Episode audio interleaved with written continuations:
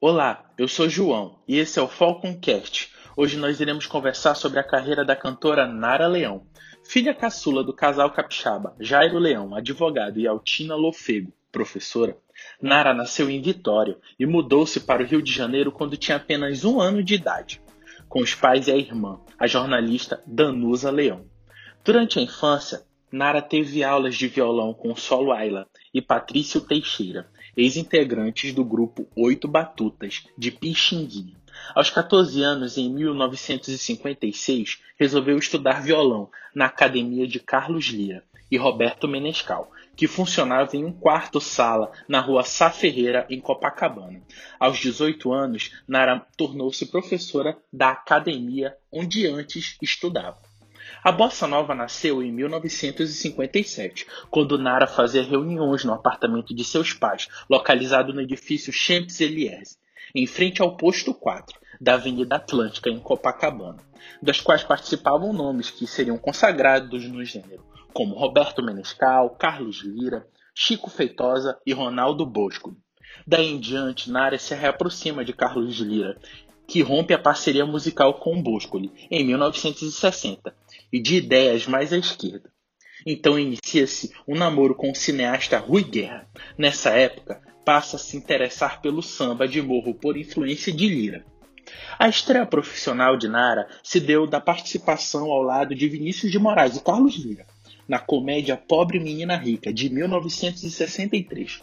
O título de musa da bossa nova foi ela acreditado pelo cronista Sérgio Porto, mas a consagração efetiva mesmo ocorre após o golpe militar de 1964, com a apresentação do espetáculo Opinião, ao lado de João do Vale e Zé Quete, um espetáculo de crítica social à dura repressão imposta pelo regime militar. Maria Bethânia, por sua vez, a substituiria no ano seguinte, pois Nara precisara se afastar por estar afônica em consequência da poeira do teatro. Tropicalismo.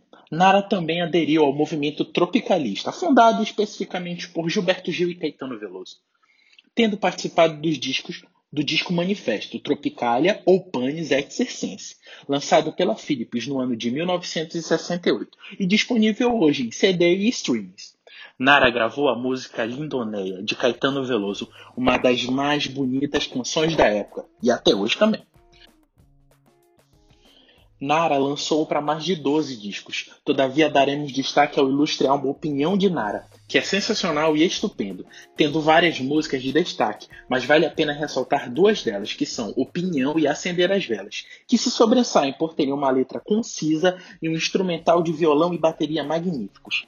Infância, Desde criança se interessava por música e passou toda a sua adolescência envolvida com canções. Reunia-se com amigos na praia ou em casa, tocava violão e escrevia letras.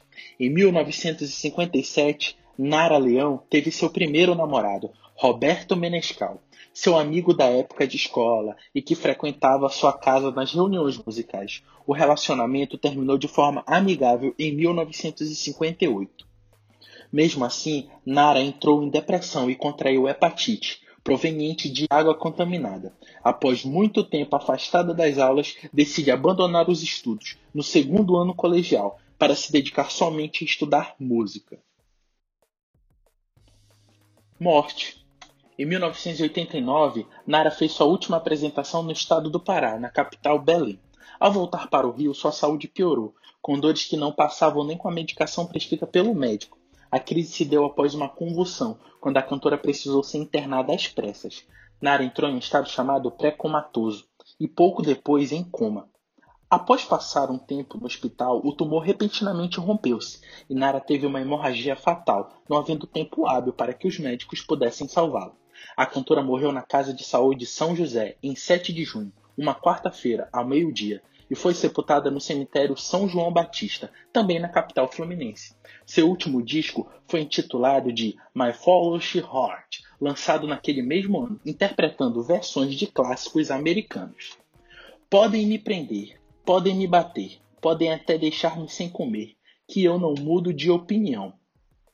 Esse verso, escrito pelo cantor e compositor e instrumentista Zé Ketty, fala um pouco sobre a personalidade de Nara Leão, que era muito forte, muito incisiva. Ela sempre se comportou de uma forma oposta àqueles que querem censurar e prejudicar a arte no Brasil.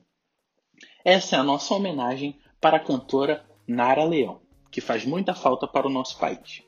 Então, amigos, estão esperando o quê para ouvir os discos de Nara Leão? Entre na sua plataforma de streaming predileta e ouça agora mesmo.